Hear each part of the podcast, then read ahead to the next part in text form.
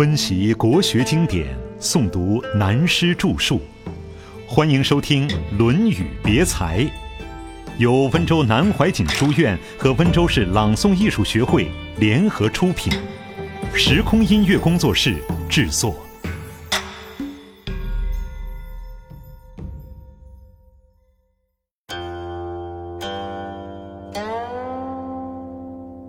子路第十三。现在讲子路第十三篇，以连贯的观念来看，这篇文章是对上论为政篇以后所做的发挥。就是说，一个人学问的内在修养与外用，当然包括了过去所谓做官的学养，乃至做人与做事的道理。先天下之忧而忧。子路问政，子曰。先知劳之，请益，曰无倦。这一节文字非常简单。子路问从政的道理，孔子告诉他两个观念：一个是先，一个是劳。这两个观念发挥起来蛮多。所谓先，就是在为政的原则上做领导人，一切要为人之先。关于先。大家都读过宋儒范仲淹的《岳阳楼记》，其中有句名言：“先天下之忧而忧，后天下之乐而乐。”这个“先”的观念，即从《论语》这里来的。中国政治哲学解释“先”字，多半用老子的话：“外其身而后生存。”为政做主管的，尤其是作战带兵的，都是这样，自己站在前面。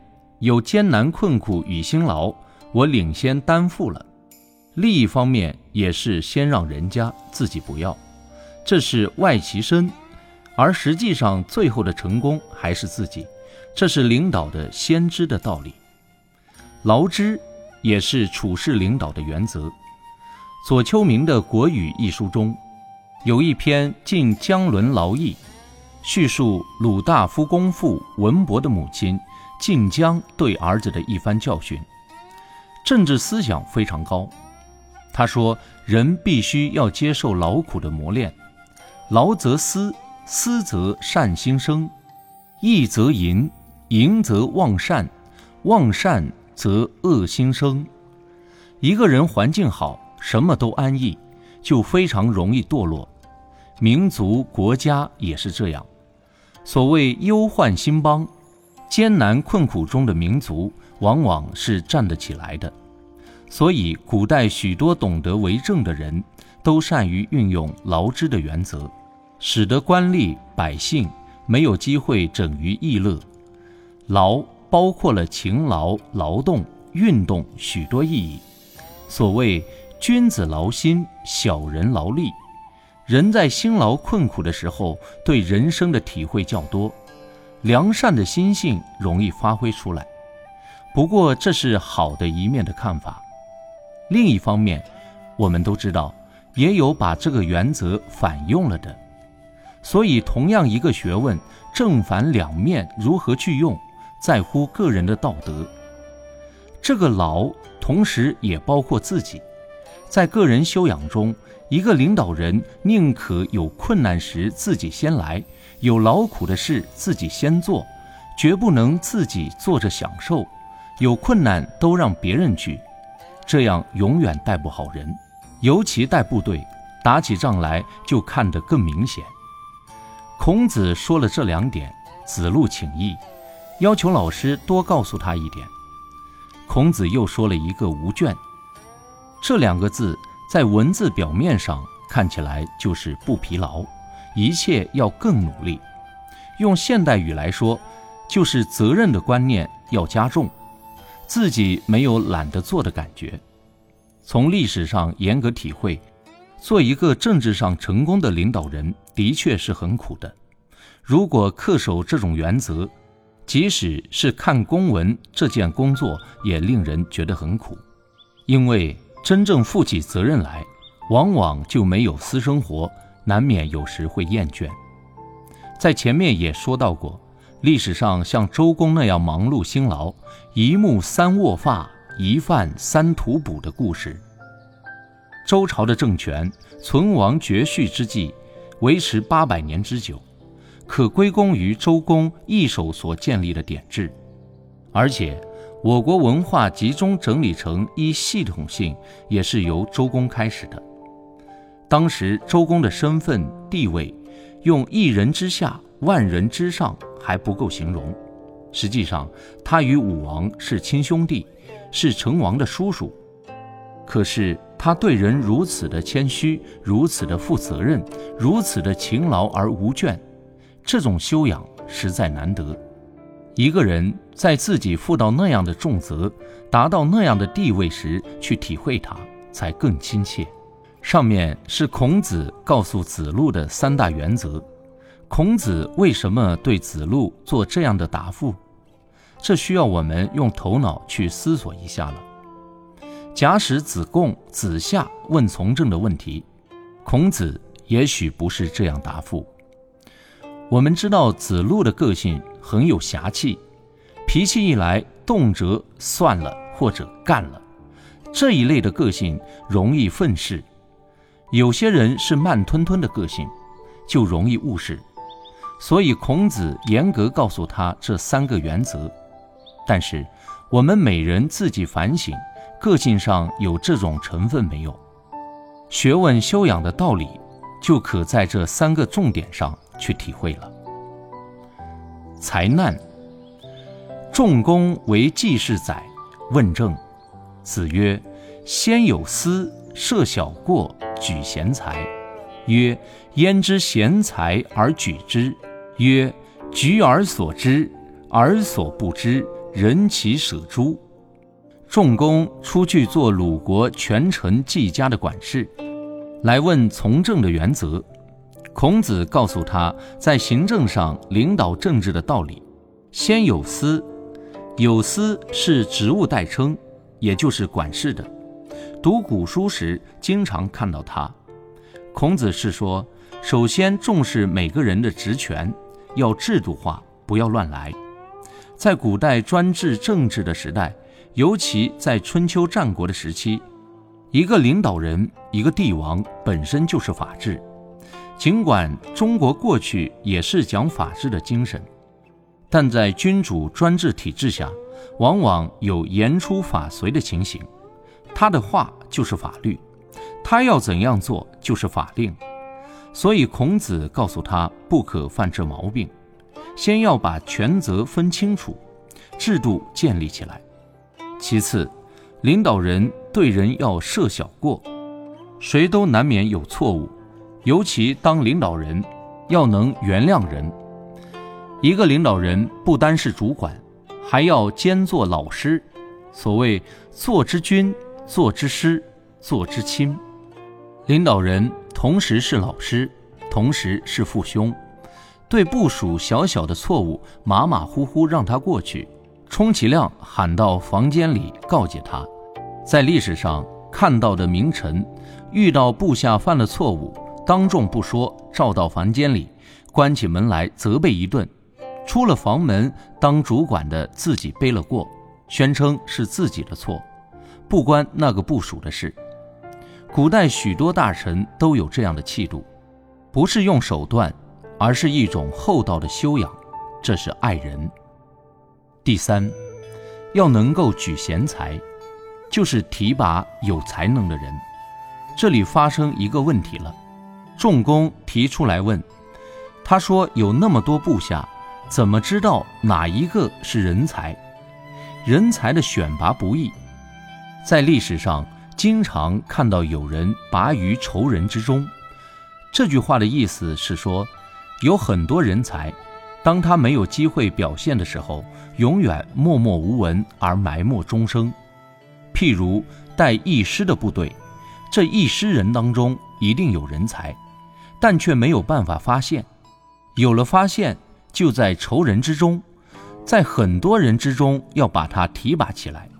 给他机会，随时培养出来。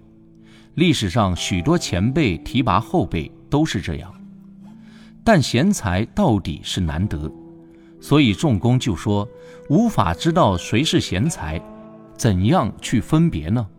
孔子说，你可以就你所看到的、所知道的去选。如果你并不知道，那就是他没有表现的机会，只好等待别人去发掘了。所谓博施济众，尧舜犹并诸。孔子要正什么名？子路曰：“为君待子而为政，子将西先。”子曰：“必也正名乎？”子路曰：“有事哉！”子之迂也，奚其政？子曰：“也哉，有也。君子与其所不知，盖缺如也。名不正则言不顺，言不顺则事不成，事不成则礼乐不兴，礼乐不兴则刑法不重，刑法不重则民无所措手足。故君子明之必可言也。”言之必可行也。君子于其言，无所苟而已矣。有一天，子路和孔子在讨论一个为政的问题。孔子周游列国都很失意，比较好的是在魏国那些年，而且卫灵公对他也的确很重视，所以看孔子的传记，当时许多地方使大家怀疑。有人以为孔子可能在魏国要当宰相，有的怀疑孔子想把魏国的政权整个拿过来。这段讨论的背景就可以反映出当时的情况。子路有一天问道：“看卫灵公的样子，非常重视老师。假使他希望你出来从政，有意把政权交给你，子将西先。我们要注意这个‘将’字。”表示当然不会成为事实，假设语气。老师，你看为政之道，第一步是什么？第一个重点先开始做什么？孔子说：“假定有这个事，第一件事是证明。”子路说：“有事哉？”这是非常怀疑的口气，意思是说，证明有这样重要吗？因为证明是一个非常抽象的东西。所以子路不相信，并且说：“老师，人家说你是迂夫子，你真是迂啊！名正不正有什么关系呢？”现在我们注意，先讨论这个名。中国文化中过去的名包括了些什么呢？我们都知道，后世有一门学问叫名学，就是逻辑思想的研究。严格讲。证明就是指确定思想的观念。以现代的语汇来说，文化思想的中心即为证明的重点，也可以说在逻辑思想上分别的清清楚楚，就叫做证明。现在证明的意义懂了，再说本文。孔子说，如果要谈为政，先要把思想领导清楚。把文化思想的路线做正确的领导非常重要。子路一听，认为文化思想是空洞的东西，这个何必管它呢？孔子就骂他说：“你这个家伙真是野蛮胡扯！一个真有学问的君子，对一件事情不了解，不要乱下断语。知之为知之，不知为不知。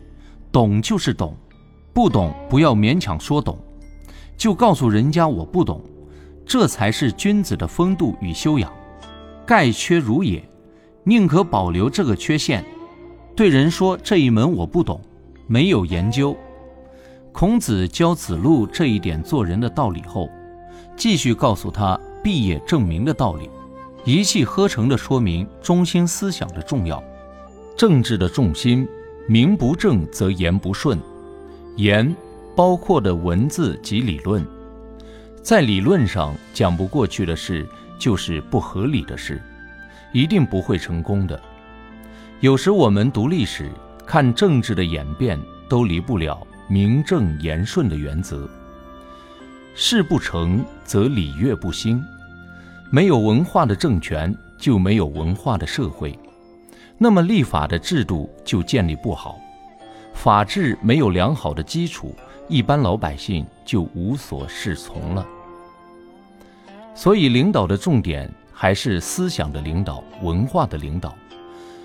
这在表面上看起来并不重要，其实影响非常深远。说到这里，我们若以思想问题来讲，人类的全部历史可以说就是一部思想战争史，一直到今天这个阶段，站在哲学的立场来看，全世界人类文化的思想正陷落在瘫痪状态，空虚贫乏。讲好听点是物质文明在发达，讲难听点是物质的欲望在扩张，蒙蔽了人类的智慧。也许目前感觉不到。再过十年、二十年就可以感到的。因此，我们现在对于自己的文化复兴，要做承先启后、融贯中西的工作，这是刻不容缓的重大使命。从事文化工作的人，要晓得自己这神圣而艰巨的责任。是谁给的责任？是自己要自己挑的，挑起继往开来的重任。才能搞思想。如果以现实的环境来看，搞思想的人常是穷苦一生，默默无闻。但每个历史的演变，都受这种潦倒一生的人思想的影响。在他本人死后，领导了世界人类。以个人的现实生活来讲，搞思想、搞文化的穷苦一生，对他有什么用？可是他精神生命的价值就是如此伟大和长远，这就看个人的认识，自己选择要走什么路。现在引申孔子提到的证明问题与思想文化的重要性。如果到了民无所措手足的状况，一般人无所适从，不晓得走哪条路好，那就问题大了。譬如。我们这个世纪、这个时代的现象，以前曾经提到过，世界各国首先倾向于偏激思想的是知识分子，也可以说是没有到家的知识分子。而另一奇怪的情形，外国许多资本家的做法，至少是走向同情偏激思想的路线。至于穷小子们，多半是盲从，并不是真的在搞思想。这中间是一大问题，是这一代搞思想文化、搞真正学问的关键所在。我们不要忽略了这个问题。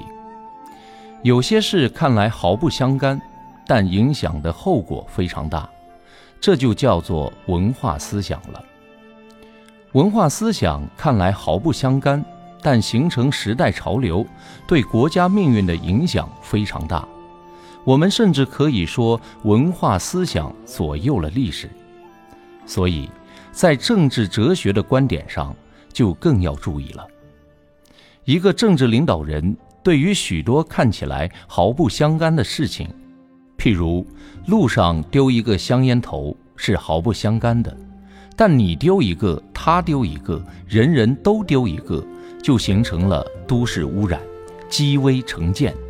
不相干的事成了大问题，就是孔子讲的“名不正，思想就不纯正，则民无所措手足”。